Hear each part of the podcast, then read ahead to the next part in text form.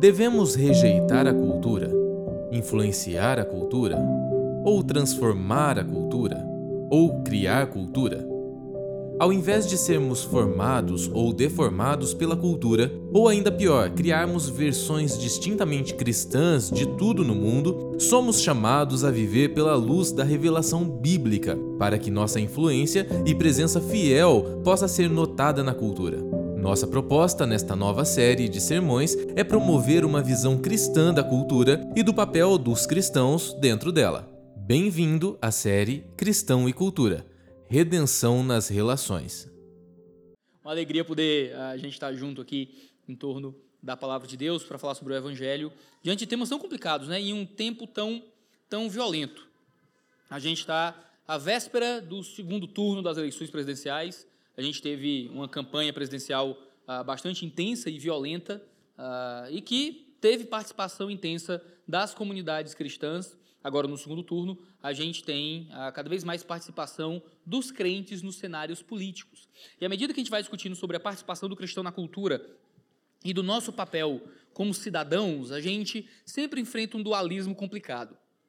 Por um lado, nós temos a política do mundo, a política dos homens, os valores dos reinos presentes por outro lado, nós temos a política de Deus, os valores de Deus, a cidadania divina, né, e uma cidade que é fundada sobre montes. Foi Agostinho, talvez um dos escritores cristãos mais importantes do cristianismo primitivo, quando escreveu A Cidade de Deus, quem melhor ilustrou isso quando disse que ele dividiu a humanidade em dois grupos, né? um grupo daqueles que vivem segundo o homem, um outro grupo daqueles que vivem segundo Deus. Né? E ele diz que dá misticamente a estes dois grupos o nome de duas cidades que quer dizer duas sociedades de homens, a cidade dos homens e a cidade de Deus. Ele diz que dois amores, portanto, fundaram duas cidades, a saber, o amor próprio, levado ao desprezo de Deus, fundou a cidade terrena, o amor a Deus, levado ao desprezo de si próprio, fundou a cidade celestial. E nós, como cristãos, vivemos entre duas cidades.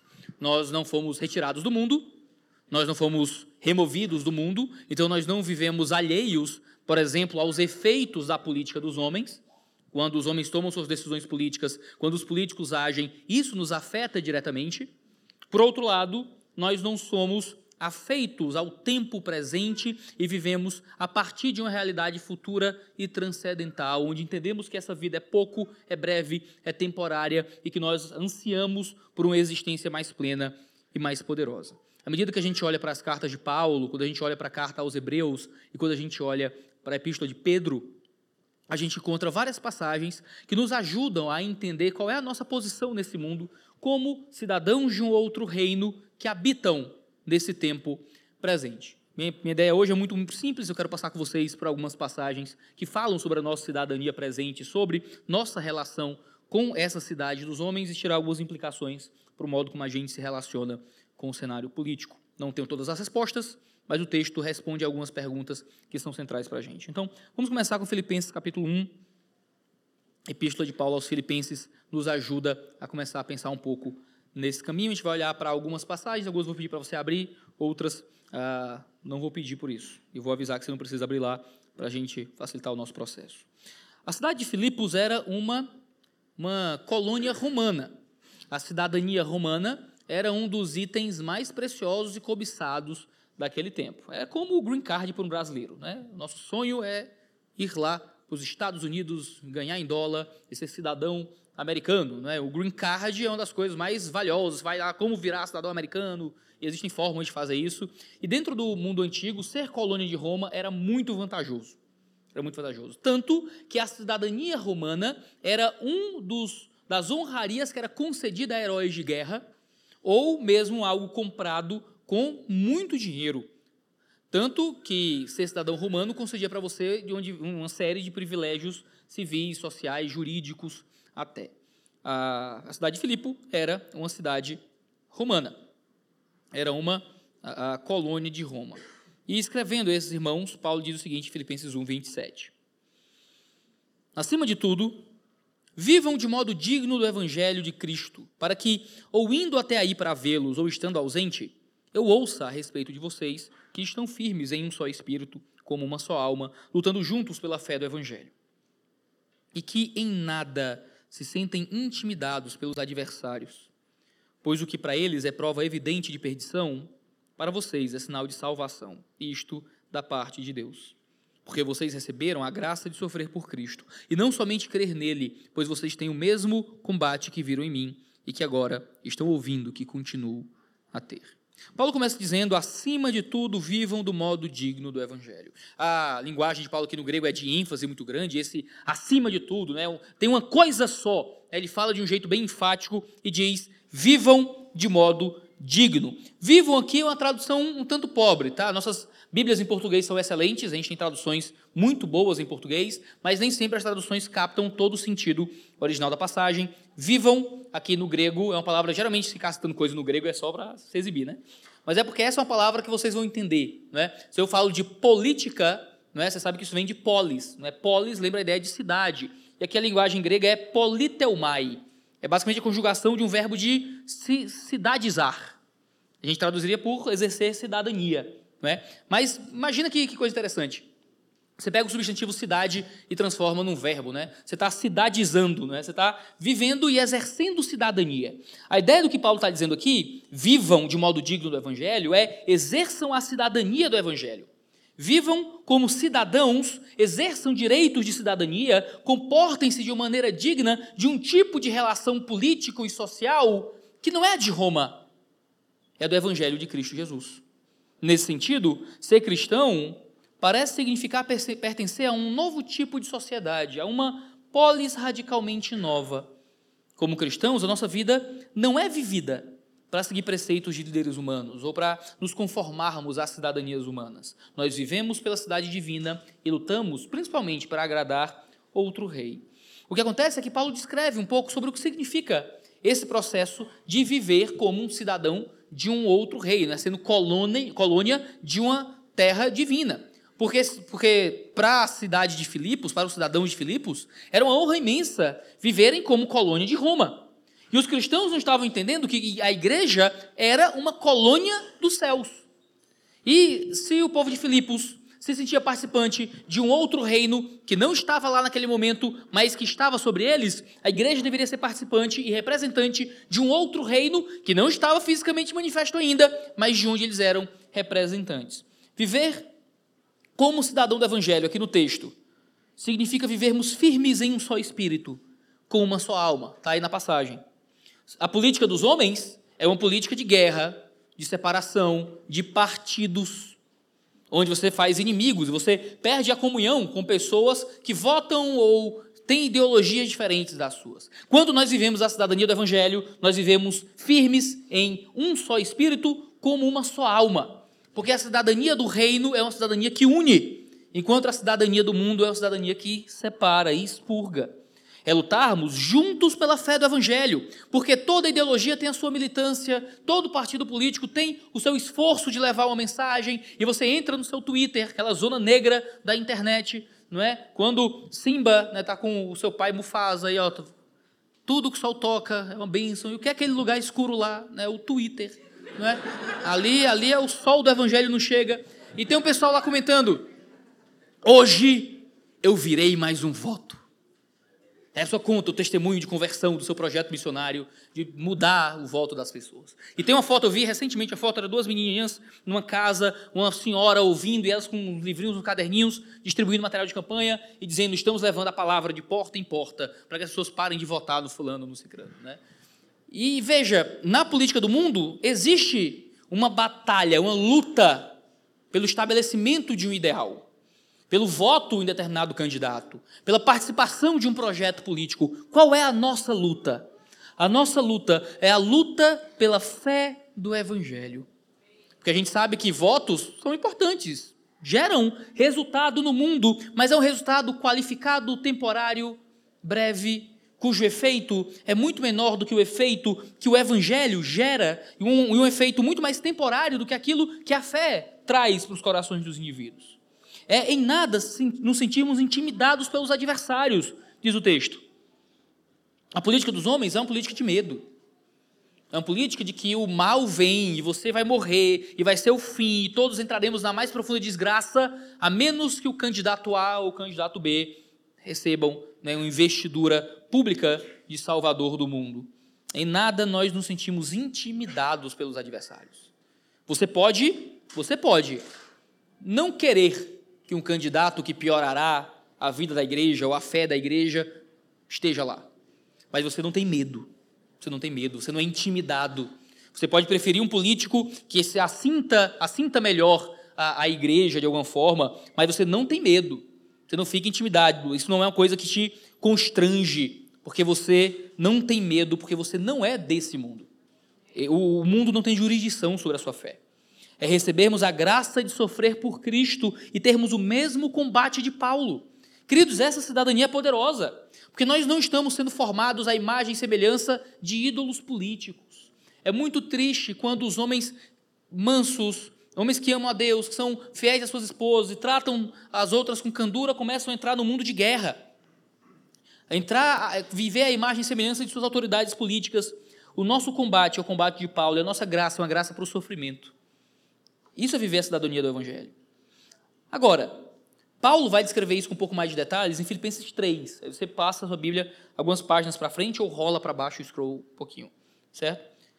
Filipenses 3, 20 a 21, Paulo vai usar a mesma palavra, politeuma, mas ele usa uma outra palavra política, que talvez você nem saiba que é uma palavra política, mas que o é, que é a palavra Salvador. E eu vou dar contexto para você. Filipenses 3, 20 diz assim, 20 e 21.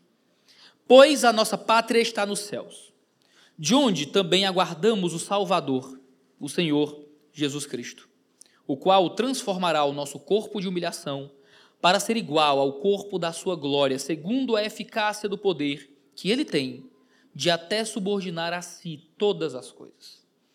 Paulo começa dizendo: a nossa pátria está nos céus. Pátria é uma ótima tradução, certo? A palavra grega significa o local ou o lugar onde se tem o direito de ser cidadão, o Estado, a comunidade, o local de cidadania, mas também era usado para grupos ah, específicos dentro da cidade. Né? Você pode pensar em clubes profissionais, clubes funerários, associações festivas de mulheres, associações de soldados. Né? Você tinha grupos judeus em diáspora que eram tratados como pátrias dentro da pátria. Né? Eram grupos que exerciam cidadania, eram cidadãos diferentes. E aí parece ser o que Paulo está dizendo. Ele está dizendo que a nossa cidadania é outra. Nós somos um grupo culturalmente e religiosamente identificável, vivendo em outro lugar que não é o seu país de origem. Cidadãos de outra cidade. E é isso que nós somos. Nossa pátria está nos céus. Nossa politeuma, nossa, a base do nosso grupo não está aqui, está lá. Nós somos estrangeiros de outra cidade que vivem juntos aqui, sem pertencer totalmente a esse ambiente que nós estamos. Se, por um lado, a cidade de Filipo se vangloriava do seu status privilegiado de colônia romana depois que foram conquistados por Otaviano, os cristãos vivem como cidadãos de um outro reino e como recebedores de um green card celeste. Pessoas que possuem cidadania diferente, porque são colônia dos céus, vivendo como estrangeiros nessa cidade. Essa não é a nossa pátria. A piadinha, né? O sul é meu país, não é? A gente, a gente vê lá do Nordeste, acha meio esquisito, né? Para vocês é normal isso aí. Mas a gente tem o nosso também, né? A gente fala, sempre fala, ah, lá no meu país, Ceará, né? A gente costuma falar assim, lá no meu país, Ceará, né? E a verdade é que esse tem que ser um sentimento aplicado à nossa verdadeira cidadania, não é? O céu é meu país. E isso é importante porque a gente não olha para o céu só como o nosso objetivo, nosso alvo de descanso o nosso local de repouso, o nosso lugar de consolo, também é o nosso espaço de política, também é o nosso lugar de cidadania. O céu, a nova terra, a nova Jerusalém, não é um local que move, move apenas a nossa esperança, move o nosso consolo, move o modo como a gente se relaciona com as doenças ou com os relacionamentos humanos, lida também com a nossa, com a nossa localização política nesse mundo. Nós somos representados como peregrinos em terra estrangeira. Essa pátria não é nossa. O Brasil não é seu país. O Sul não é seu país. O Ceará não é o meu país. Os céus é o nosso país. Nós estamos aqui de passagem. Calhou de nascermos no Sul ou no Nordeste, ou onde quer que seja. Mas, espiritualmente, nós fomos trazidos para uma nova cidadania muito superior às cidadanias humanas. Você pode gostar da sua terra, não estou falando isso, mas você tem que entender que você é um passageiro por aqui. Você é um peregrino por aqui. Você tem um outro salvador aqui. E isso é uma coisa importante, porque entender que nossa pátria está nos céus muda as nossas esperanças de salvação. Ele diz: A nossa pátria está nos céus, de onde também aguardamos o Salvador, o Senhor Jesus Cristo. Hoje, se eu falo Salvador, você já imagina um personagem religioso que traga perdão dos pecados. Mas essa não era a forma como os romanos entenderiam isso. A palavra Salvador descrevia Cláudio César como o Salvador do mundo. Uma inscrição em Priene prevê Augusto como o Salvador e Senhor da paz universal. O seu aniversário é contado como fonte de boas novas e de evangelho. Títulos como Filho de Deus, Deus Sebastos, era comum em inscrições no Olimpo e inscrições em moedas. Uma inscrição afirma que Augustus superou os deuses do Olimpo, sendo o salvador do mundo. Paulo diz que o salvador, na verdade, vem de uma outra cidade. E essa cidade é celestial. O mundo tem seus salvadores. Nós temos o nosso, em contraste ao salvador mundano. E veja, Paulo está sendo muito provocador aqui. Paulo está sendo polêmico, certo? Polêmico, polêmico. Paulo está usando uma palavra que é usada para descrever os políticos, para descrever Jesus. Como uma oposição, sabe? Se você pensar, por exemplo, é como se dissesse, olha, na verdade, o nosso mito é Jesus Cristo, sabe? Nosso Messias é, é, é, Jesus. Ele pega uma linguagem que é usada para descrever uma força política do momento e aplica essa linguagem para Jesus para criar oposição. Paulo talvez esteja incomodando aqueles que são mais afeitos a César. Pô, eles são cidadãos romanos. Para eles, ter César do lado deles era maravilhoso. Porque se nós somos cidadãos romanos, a gente tem uma força de exército poderosa, a gente vai ter um monte de investimento de infraestrutura, a gente vai ter liberdade religiosa, porque os romanos respeitavam as religiões das províncias em contraste com os outros povos que traziam dominação. Eu quero é César. Eu quero é César. E sabe o que, é que Paulo vai dizer? Vocês não são romanos, vocês são cristãos. E é isso que define vocês acima de qualquer outra coisa, porque essa é a cidadania de vocês. Havia um, um diácono na igreja primitiva chamada Sanctus. É uma das histórias mais bonitas de martírio, que eu me lembro, Sanctus foi preso, e então perguntaram quem ele era. Sanctus, você é de qual província? Você é romano? Ele respondeu, eu sou cristão. E você faz o quê? Qual é a sua profissão? Ele diz, eu sou cristão. E qual é a sua família? Eu sou cristão. E suas posses quais são? E a resposta dele foi, eu sou cristão. Sou nada além disso. Um cristão. Foi martirizado porque não usou nenhum recurso humano para construir sua identidade. Para ele, acima de qualquer coisa, ele era um crente. E, infelizmente, em tempos políticos, a gente se comporta de forma tão diferente. Não, eu sou um cristão, eu sou um cristão de direita, eu sou um cristão de esquerda, um cristão liberal, eu sou cristão monárquico, minarquista, republicano, não é? E a gente vai construindo as nossas identidades e não tem nenhum problema você ter suas preferências políticas. A questão é que quando o mundo olha para nós, precisam encontrar o passaporte de outro país. Preciso encontrar uma identidade que transcende essa terra. E tudo bem, a gente pode falar de política, de políticos, de votos, de candidatos, mas acima de tudo, a gente tem que ter essa postura firme e clara de que acima de qualquer coisa, eu não sou bolsonarista, eu não sou lulista ou cirista, ou, ou que acima de qualquer coisa, eu sou um cristão. E o mundo vai encontrar isso em mim. Se acidentalmente eu voto nesse ou naquele, eu sou acima de qualquer coisa. Alguém sujeito a uma cidadania muito superior a essa. Porque o meu Salvador é Jesus Cristo.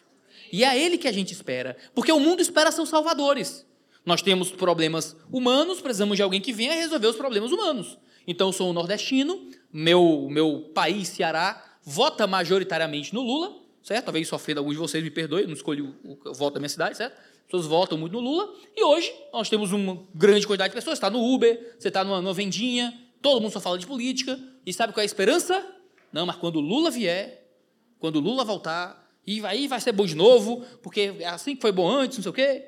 Existe claramente uma esperança no coração de alguns conterrâneos meus de que quando o político específico estiver no poder, agora a vida vai ser boa de novo.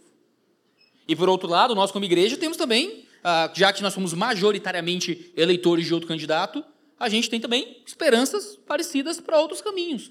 E a verdade é que nós, como cristãos, nunca poderíamos ter a política como esperança. Nunca poderíamos ter políticos como salvadores do que quer que seja. São funcionários públicos, melhoram ou pioram a existência, mas no fim das contas nós ansiamos, suspiramos por um Salvador, Cristo Jesus, que virá. Veja, Paulo, ele é poderoso na crítica que ele faz aqui. Porque o nosso relacionamento com os políticos tem que ser sempre um relacionamento de oposição desconfiada.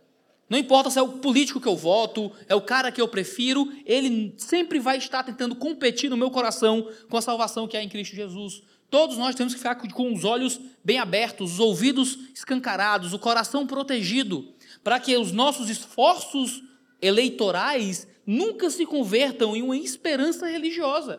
Porque é isso que acontece nos nossos corações. A gente percebe pela nossa expectativa acerca dos políticos. O texto continua dizendo: o qual transformará, que Jesus, nosso Salvador, o nosso corpo de humilhação para ser igual ao corpo de sua glória, segundo a eficácia do poder que ele tem de até subordinar a si todas as coisas.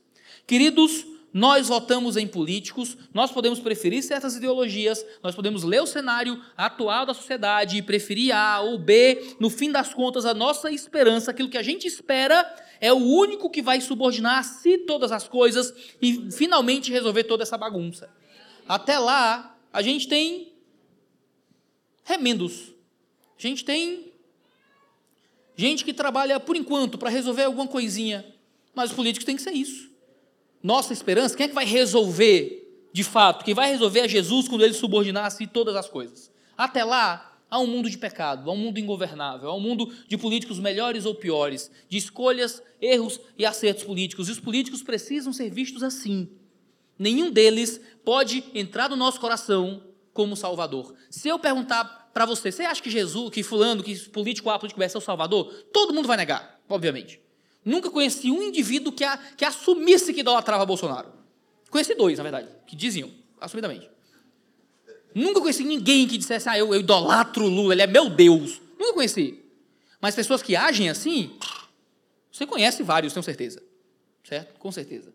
Nossos corações podem não reconhecer com a língua, mas as nossas esperanças podem ser depositadas em políticas humanas, em políticos humanos, e a gente esquecer que todos eles são temporários, abaláveis e mundanos, nossa esperança real, de solução real para os problemas da existência, virá quando Cristo subordinar a si todas as coisas. Essa é a nossa esperança, porque nós somos cidadãos de um império diferente.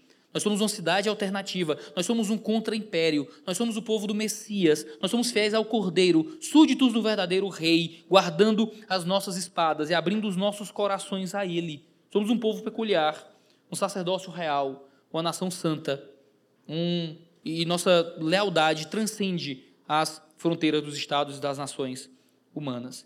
É por isso que Paulo vai dizer que nós somos peregrinos nessa terra. Nós somos embaixadores do nome de Cristo, ele escreve. Queridos, a linguagem de embaixador é a linguagem política também. Em 2 Coríntios 5,20, se não precisa abrir, ele diz: Portanto, somos embaixadores em nome de Cristo, como se Deus exortasse por meio de nós. Então veja, queridos, quando nós estamos nesse mundo, nós somos enviados como embaixadores de outro país. O embaixador é um representante de uma nação. Nós somos representantes de uma nação diferente. Veja, um embaixador de um país, ele não é cidadão pleno daquele país.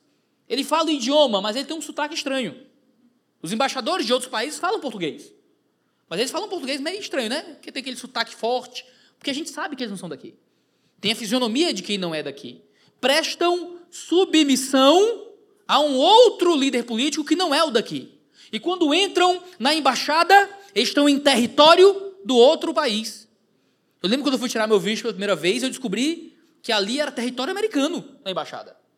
E eu achei incrível, fui para os Estados Unidos. Entendeu? Perfeito, resolveu. Podia dar a volta ao mundo, só de embaixada em embaixada, assim, né? Pô, quantos países você já visitou, né?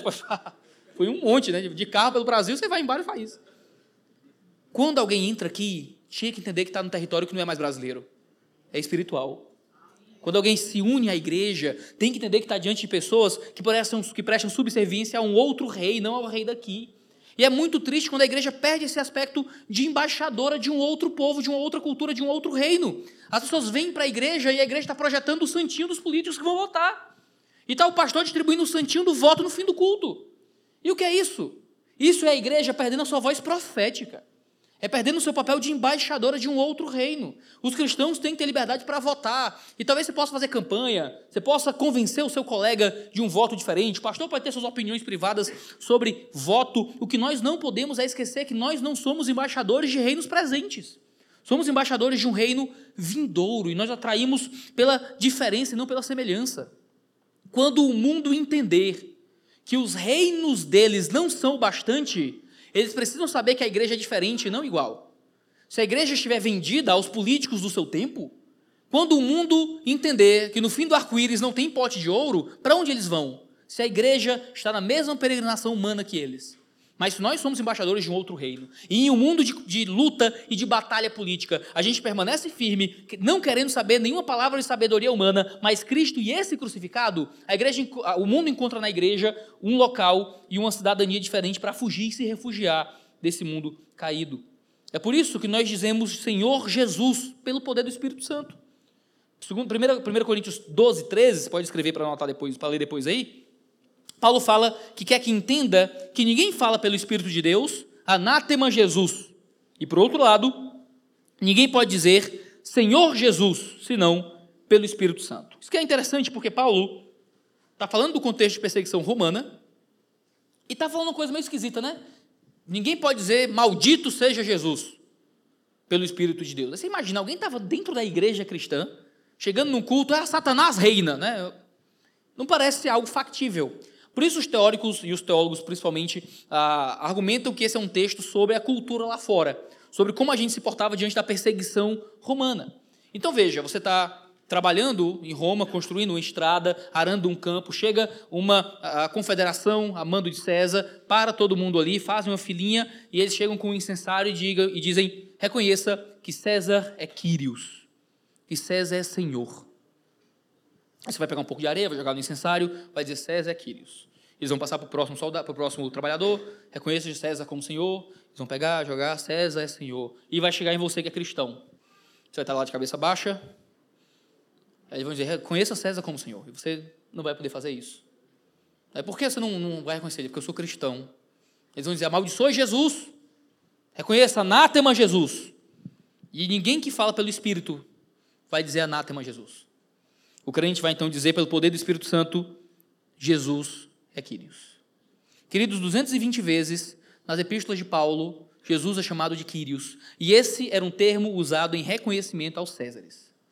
É uma linguagem plenamente política. Totalmente política. E eles não aceitavam chamar César de Quírios. Eles não aceitavam tratar César como Quírios. Jesus é o único Quírios. A nossa linguagem política muitas vezes é oferecer a líderes civis um tipo de linguagem que só corresponde àquilo que a gente deveria dar ao próprio Deus vivo. E apenas pelo poder do Espírito Santo, em um mundo que nos constrange à subserviência, é que a gente pode continuar dizendo: só Jesus é Senhor. É isso que a gente faz como igreja, quando a gente continua fiel, pregando o Evangelho e ensinando Jesus e falando da vida da fé em um mundo que quer que a igreja vire nada mais do que cabo eleitoral de algum político. Quando o mundo nos constrange, quando os seus pastores são chamados de isentões, de gente em cima do muro, de, de irresponsáveis. Olha, quando perseguir a igreja, a culpa é de vocês, que não ajudaram a fazer campanha para o fulano, para o ciclano. A gente continua olhando dizendo, só Jesus é o Senhor da igreja. E a igreja não gasta o seu tempo e não entrega a sua vida, o seu trabalho espiritual a nenhum líder humano. De novo, você pode ter suas preferências políticas, o que nós não podemos é esquecer que nós somos os embaixadores de outro reino. Seria muito triste o embaixador de um país começar a fazer campanha para A ou B. Ele vai votar, eu acho, não sei. Esse é um dado político que eu não tenho, né? Mas nós votamos, somos embaixadores de outro país que votam no país que estão. Podemos votar, mas se a gente acabar sendo identificado com um político específico, a gente vai fazer pior o nosso trabalho de embaixador. Porque a gente não consegue dialogar para o interesse ao qual fomos enviados, que é o relacionamento desse mundo com o nosso mundo de origem, que no caso é os céus. Vamos juntos para Hebreus. O livro de Hebreus é um livro que também fala sobre esse espírito de peregrinação. Em Hebreus 11, a gente tem a chamada lista dos heróis da fé, como é popularmente conhecido, mas que fala sobre a fé que perpassa todo o Antigo Testamento. E a linguagem do livro de Hebreus é também uma linguagem voltada a esse espírito de peregrinação. Em Hebreus 11, a partir do versículo 8, a fé de Abraão é expressa em termos de uma fé peregrina. E nós, como igreja, participamos da fé de Abraão, participando de uma fé que está em peregrinação. Em Hebreus 11, 8 diz: Pela fé, Abraão, quando chamado, obedeceu, a fim de ir para um lugar que deveria receber como herança, e partiu, sem saber para onde ia. Pela fé, peregrinou na terra da promessa, como em terra alheia, habitando em tendas com Isaac e Jacó, herdeiros com ele da mesma promessa porque Abraão aguardava a cidade que tem fundamentos, da qual Deus é o arquiteto e construtor. Eu lembro de uma vez que eu estava viajando e eu estava na fila do banheiro do avião, estava ali esperando e estava a comissária de bordo meio ocupada ali, e eu em pé conversando, eu fiz aquela pergunta besta de quem puxa a conversa, né? Ah, como é que é trabalhar assim como comissária de bordo, viajando várias cidades e tal? Ela fechou a cara para mim, disse: é horrível, é um inferno. Nunca esqueci. Eu assustei assim, né? Ela disse: Eu não consigo parar num lugar só, eu não consigo ter um namorado, eu não consigo me casar, eu não consigo ter amigos, porque eu não tenho um lugar fixo para parar. Todo dia eu estou num lugar diferente. Isso não é vida para ninguém, não. Eu fiquei com dó, a pessoa saiu do banheiro, eu entrei rápido, assim, meio, né, sem saber muito o que dizer. Mas, queridos, nós temos a fé dos viajantes. Nós somos aqueles que não têm morada fixa.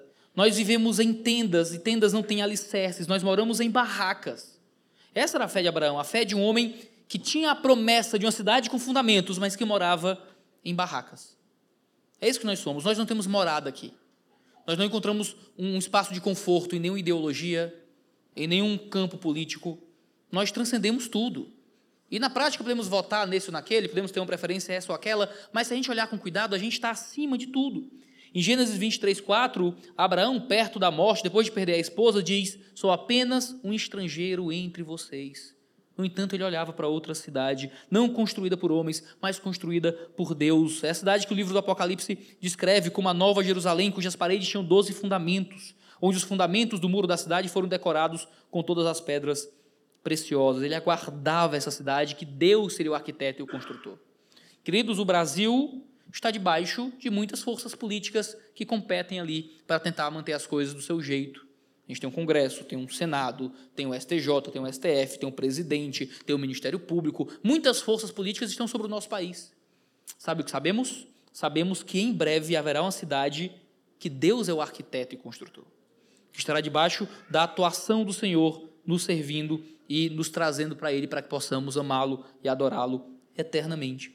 Um pouco mais abaixo, ainda em Hebreus 11, a partir do versículo 13, diz: Todos estes morreram na fé, não obtiveram as promessas, mas viram-nas de longe e se alegraram com elas, confessando que eram estrangeiros e peregrinos na terra. Porque os que falam desse modo manifestam estar procurando uma pátria. E se na verdade se lembrassem daquela de onde saíram, teriam a oportunidade de voltar, mas agora desejam uma pátria superior, isto é, celestial. Por isso, Deus não se envergonha deles, de ser chamado seu Deus, porque eles preparou uma cidade. Esses homens saíram de um, de um ambiente social e político que lhes era agradável, e eles não lembravam dessa cidade. Ele está descrevendo um fenômeno psicológico aqui, certo? Ele está descrevendo um fenômeno psicológico. Eles não viviam lembrando da cidade humana de onde saíram, eles ansiavam pela cidade espiritual. Queridos, tem que existir uma mudança psicológica no nosso relacionamento com as políticas dos homens quando nos entendemos cidadãos do reino. Podemos votar, mas é, não é isso que leva a nossa mente. Não é isso que ocupa as nossas ansiedades. Podemos ter ideologias e preferências políticas. Não é disso que nós temos saudade e falta, não é isso que nos define. A nossa identidade é outra. Nós ansiamos, suspiramos, pensamos no reino que virá, numa pátria que é superior. É muito fácil nós nos tornarmos militantes que se definem pelo seu papel político. É muito fácil que o seu Instagram tenha se reduzido à campanha a um político ou outro. É fácil que as tuas conversas tenham se reduzido à política ou a políticos. Querido, se eu ouvir mais uma conversa sobre Lula ou Bolsonaro, eu pulo da ponte. Eu não aguento mais. Não aguento mais. Toda, é, não importa a conversa, vai parar em Lula e Bolsonaro. Eu entendo, está perto da eleição, é um assunto do momento, mas, meu irmão, perto de eleição a gente ainda é de outra, de outra cidade. E é aqui que é maravilhoso, a gente deveria ser diferente. Quando as pessoas chegassem a nós com suas ansiedades políticas, a gente não deveria ser um representante da mesma ansiedade política. A gente deveria apontá-los para a solução dessa ansiedade. Deveria apontá-los para além daqui. E aí o que a gente faz? A gente adentra com eles na mesma ansiedade. E quer dar respostas teológicas para as ansiedades deles. Não, mas o político A é mais bíblico que o político B. Ao invés de dizer, cara, mas só Jesus é a salvação.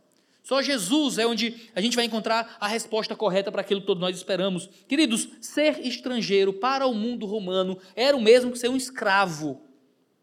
Tem uma carta de Demóstenes onde ele cita alguém que estava implorando porque seria excluído da cidade, seria mandado embora como estrangeiro. E ele implora às autoridades: não me tornem um homem sem país, não me isolem da multidão de parentes e me levem à ruína total. Em vez de abandoná-los, vou me matar para pelo menos ser enterrado por eles em minha terra. Para esses homens, ser excluído da terra era perder todo o contato com bens, com recursos, com segurança financeira, com relacionamentos humanos. Fora da sua terra, você é um escravo. E a nossa identidade como cristãos, a identidade da peregrinação. Nós somos os últimos desse mundo. Nós somos pessoas que não são acostumadas com a comida daquele lugar, com a água daquele lugar. Uma vez eu fui viajar e as pessoas deram dicas, né, se você vai fazer viagem, ó, oh, não beba a água da torneira, porque essa água não é tão boa para quem não é acostumado. Não coma tal coisa, porque teu estômago pode não ter aquelas bactérias específicas. E eu sou o rei de comer e passar mal em outros em viagem, assim. Como alguma coisa que eu não sou acostumado a comer, meu estômago não estava preparado para aquilo e estou lá passando mal, vomitando a cidade dos outros, né? Queridos, nós deveríamos passar mal comendo a comida do mundo. Nós deveríamos achar estranho o gosto da água das ideologias. A gente deveria ser inadequado. Tem que existir algum nível de inadequação quando a gente adentra nesse mundo. Você tem que ouvir as defesas a Lula e achar esquisito, mesmo votando no Lula. Você tinha que ouvir as defesas a Bolsonaro e achar esquisito, mesmo votando no Bolsonaro. Você tinha que ler os livros liberais e achar estranho algumas coisas, mesmo sendo liberal. Você tem que ser diferente, mesmo quando você concorda com algumas coisas das ideologias ou dá os mesmos votos, mas você é outra pessoa, você é de uma outra pátria, você é de um outro mundo. Foi João Calvino quem escreveu: Pois, se o céu é a sua pátria, o que é a terra, senão o seu exílio? Se o céu é a sua pátria, o que é a terra, senão o seu exílio? Nós somos exilados aqui. E se somos exilados, nós não podemos ser iguais a esse mundo. Em Hebreus 12, você pode passar a sua Bíblia um pouco à frente, do versículo 26 ao 28, o autor diz o seguinte: Naquele tempo, a voz dele abalou a terra mas agora ele promete, dizendo mais uma vez: Eu farei tremer não só a terra, mas também o céu. Ora, as palavras mais uma vez significam a remoção dessas coisas abaladas, ou seja, das coisas criadas, para que permaneçam as coisas que não podem ser abaladas. Por isso, recebendo nós um reino inabalável, retenhamos a graça pela qual sirvamos a Deus de modo agradável, com referência, com reverência e temor. Ele está dizendo que as coisas criadas, que o mundo criado é abalável, mas virá um reino que substituirá, substituirá os reinos humanos, um reino inabalável. Queridos, Roma foi um dos maiores, se não o maior império da Terra. Durou oito séculos e qualquer um que viveu o seu apogeu poderia ver algo único: riqueza, filosofia, direito, poderio militar, domínio tecnológico, manipulação do ferro, estradas enormes que duram até hoje e o asfalto da minha prefeitura fura em toda chuva. Não é? Você tinha um império imenso. Tudo era maior, tudo era melhor, tudo era grandioso. Haviam religiões cujo Deus era a cidade de Roma. E quando Hebreus é escrito, Roma está no seu auge, parecia um reino inabalável, mas nós adoramos e ansiamos aquele que engole os reinos humanos. Roma caiu. E diante do reino inabalável que ele trará, nós temos a obrigação de viver de modo a agradar o nome do verdadeiro rei. Reino é uma linguagem profundamente política. E nós não estamos trazendo a nossa vida para ah, o estabelecimento de reinos humanos. Não tem problema você ter preferência política, não tem problema achar que um candidato é melhor do que o outro. O problema é, é esquecer que os reinos presentes são abaláveis, são temporários, são meros remendos. Nós somos de um reino que não é daqui e retemos a graça na esperança desse reino que é inabalável, desse reino que nenhum poder humano é capaz de remover fazemos campanha e batalhamos pelos políticos, distribuímos santinho, porque nós sabemos que essas forças políticas são frágeis. São difíceis, qualquer coisa sai, tem impeachment, tem golpe não sei do que, tem o poder que se impõe sobre o outro. Queridos, nós ansiamos por um poder, por um reino que não tem essas dificuldades. O Pai, o Filho e o Espírito Santo é uma tripartição de poder plena e una. Nem Montesquieu imaginaria. Onde o Pai, o Filho e o Espírito reinam e reinam para sempre em amor e misericórdia a nós. É Hebreus 13, 14 que arremata, dizendo: De fato, não temos aqui cidade permanente, mas buscamos a que há de vir. O autor Hebreus escreve isso no contexto de sofrimento e de perseguição, porque o medo político faz com que a gente confie em forças políticas para nos livrar do mal. E o que o autor quer dizer é que, queridos, no meio do sofrimento político e da perseguição política, lembre que a sua cidade não é essa e ela não dura para sempre. Nós buscamos uma cidade que há de vir. Em tempos de perseguição, podemos acreditar que é nos poderes do mundo que nós vamos encontrar a força, segurança e liberdade. Podemos tentar encontrar liberdade até mesmo através do nosso voto, isso é totalmente legítimo, mas temos que lembrar todos os dias que o que nos protege da perseguição, do mal e do medo não é um poder político que nos proteja, é o poder de Cristo movendo o que nós somos seja debaixo da China comunista, seja no ambiente de liberdade religiosa, nós temos um Cristo poderoso que edifica a sua igreja e cuida do coração dos cristãos. Podemos votar de formas a tentar manter a nossa liberdade religiosa viva, mas temos que lembrar que igrejas podem morrer e definhar em contextos de liberdade religiosa. Se a fé não for firme no Senhor e se nós não crescermos nele todos os dias. Porque quem confia no autor do livro preto não encontra lugar nessa terra. Nós não somos daqui. Agora, certamente, o, o, quem mais fala de cidadania, na minha opinião, de forma mais explícita, é Pedro, na sua primeira epístola, que vai nos descrever ah, como peregrinos estrangeiros nesse mundo e em termos de sermos uma cidade totalmente alternativa. Em 1 Pedro 1,1, o autor chega a criar um cumprimento a nós como igreja que evidencia o que era o povo de Israel no período de perseguição e de diáspora. Em 1 Pedro 1,1, ele diz: Pedro, apóstolo de Jesus Cristo, aos eleitos que são forasteiros da diáspora, no ponto, na Galácia, na Capadócia, na Ásia e na Bitínia. Alguns acham que Pedro está escrevendo aqui a cristãos judeus, então eles estão em diáspora e tal, mas eu acho que ele está usando isso para todos os crentes mesmo. Nós que somos crentes vivemos em diáspora. Somos forasteiros, estamos no cativeiro babilônico, nós, como igreja, estamos debaixo de uma sociedade que sempre será contra nós. Nós podemos cair no erro de achar que uma nação pode ser cristã.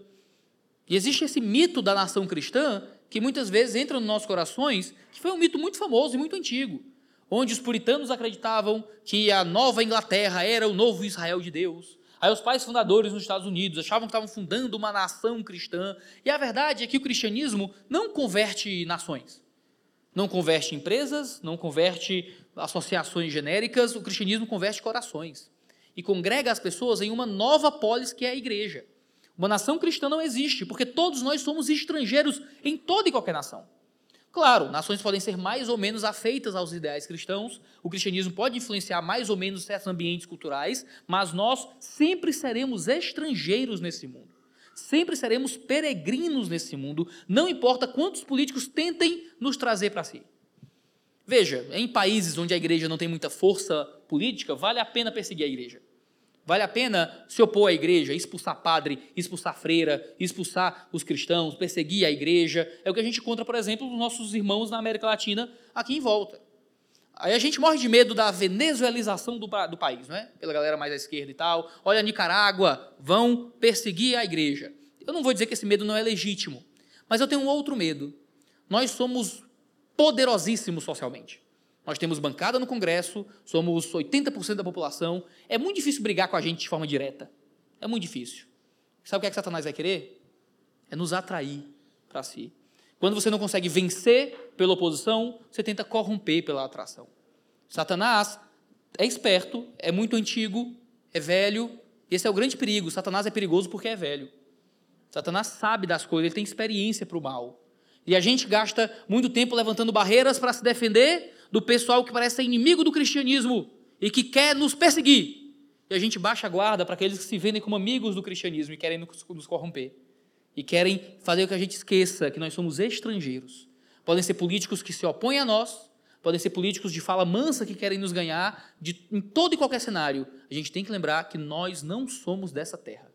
Que nós não somos deles, que nós não, não somos representados por nenhum deles, porque todos nós somos estrangeiros. Nenhum de nós está em Israel com o rei Davi segundo o coração de Deus. Não importa em quem a gente vote.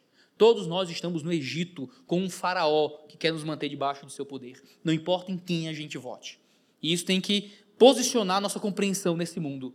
Políticos são melhores ou piores, podem fazer governos mais justos ou mais injustos. Nenhum deles nos representa de fato como uma liderança religiosa ou algo parecido.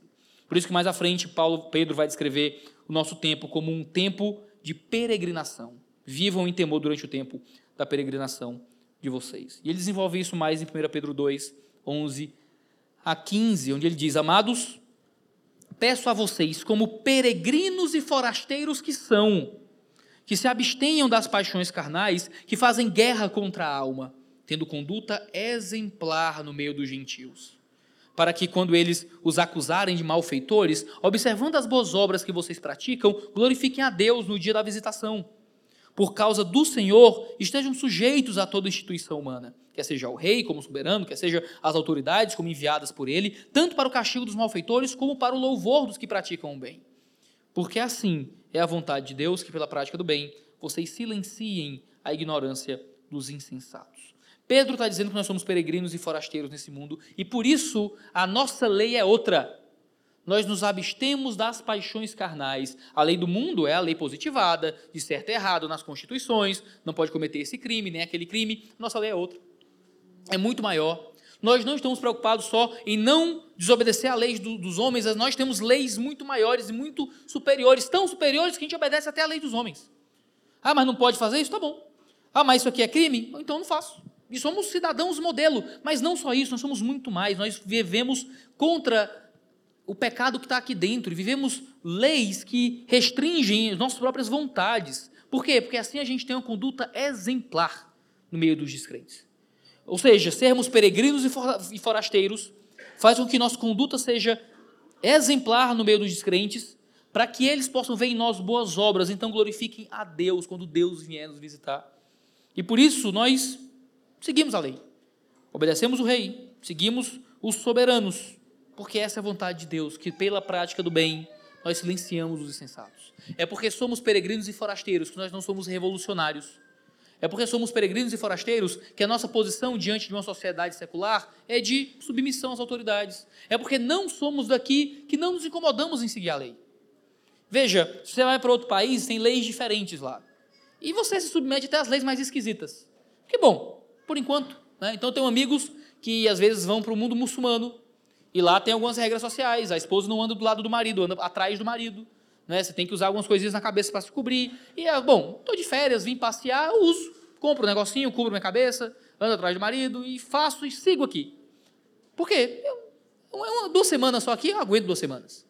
Queridos, debaixo de um mundo sem Deus, debaixo de um mundo injusto, de regras injustas, de leis injustas, às vezes de perseguição, queridos, é duas semanas, sabe? Diante da eternidade, diante de uma vida de um reino inabalável, queridos, o que é o governo, quatro anos de Bolsonaro? Foi, foi 15 dias. Mais quatro anos de quem quer que seja, é duas semanas. E vai vir político após político, ideologia após ideologia, sabe? É um mês de férias. Daqui a pouco a gente volta para nossa casa de verdade. E isso configura, de novo, a nossa observação para o mundo político. Sabe o que é mundanismo? Mundanismo é quando a gente se deixa ser guiado pelos valores desse tempo. Então, quando eu vejo cristãos dizendo, ah, mas aí eu quero ver, por que você, não, você fica com esse papo de isentão em cima do muro irresponsável? Eu quero ver quando vierem te perseguir. Eu fico pensando, mas você não tem que estar pronto para a perseguição? Isso não é um estado normal, não é a condição normal do cristão? É ser inimigo do mundo? Veja, querido, se o preço para a gente fugir da perseguição, ou ter uma economia melhor, ou ter mais cuidado com os pobres, ou o que quer que seja que o seu voto representa para você, se o preço disso é nós corrompermos a nossa verdadeira cidadania, então é melhor a gente não ter essas coisas. Porque no fim das contas, a nossa santidade e a nossa fidelidade vale muito mais do que os efeitos positivos que a gente pode receber de um político que a gente deseja.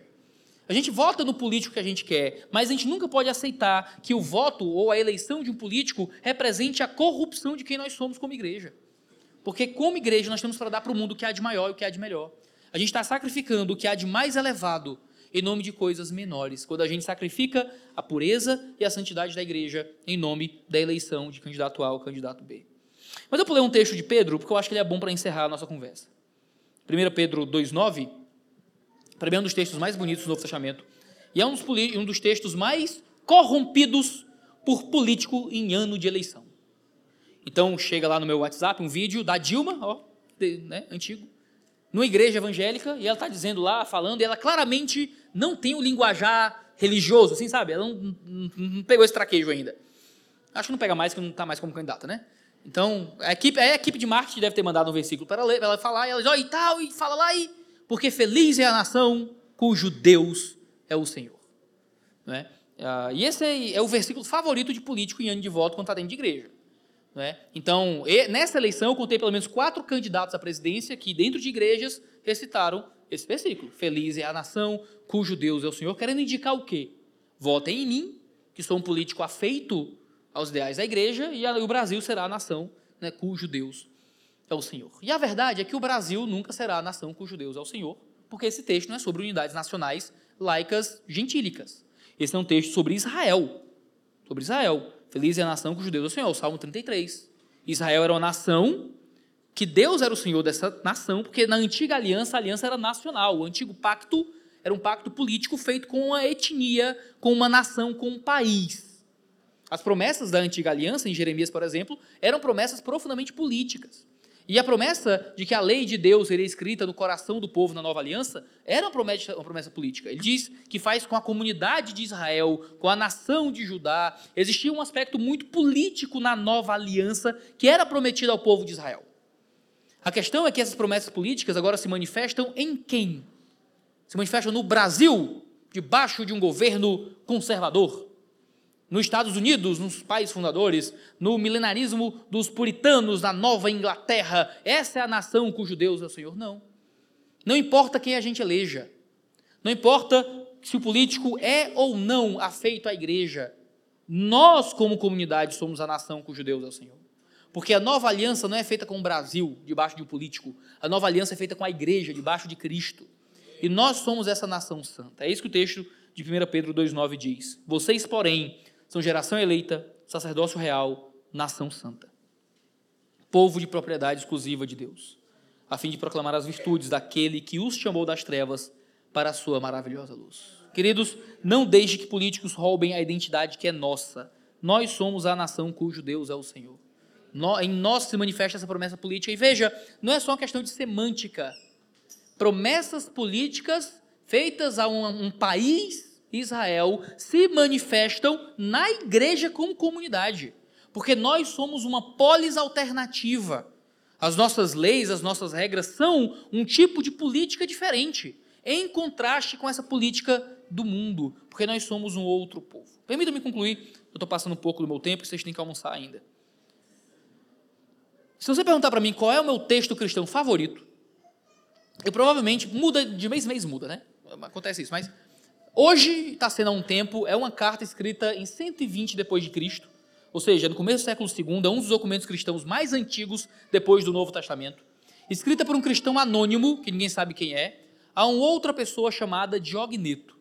A carta, conhecida como Epístola a Diogneto, ela tem uma descrição de quem são os cristãos, sendo apresentados a alguém que aparentemente, se eu me lembro bem, era, ah, não era cristão. E no capítulo 5 o, o cristão anônimo que escreve a Diogneto, descreve a relação dos cristãos com o mundo e faz isso em termos muito consoantes com o que a gente está discutindo aqui. Então eu vou ler só três trechinhos do capítulo 5 da Epístola de Diogneto, porque isso mostra como os cristãos se enxergavam num período primitivo logo após a morte dos apóstolos. Ele, ele escreve o seguinte: Os cristãos não se diferenciam dos demais homens nem pela sua terra, nem pela sua língua, nem pelos seus costumes.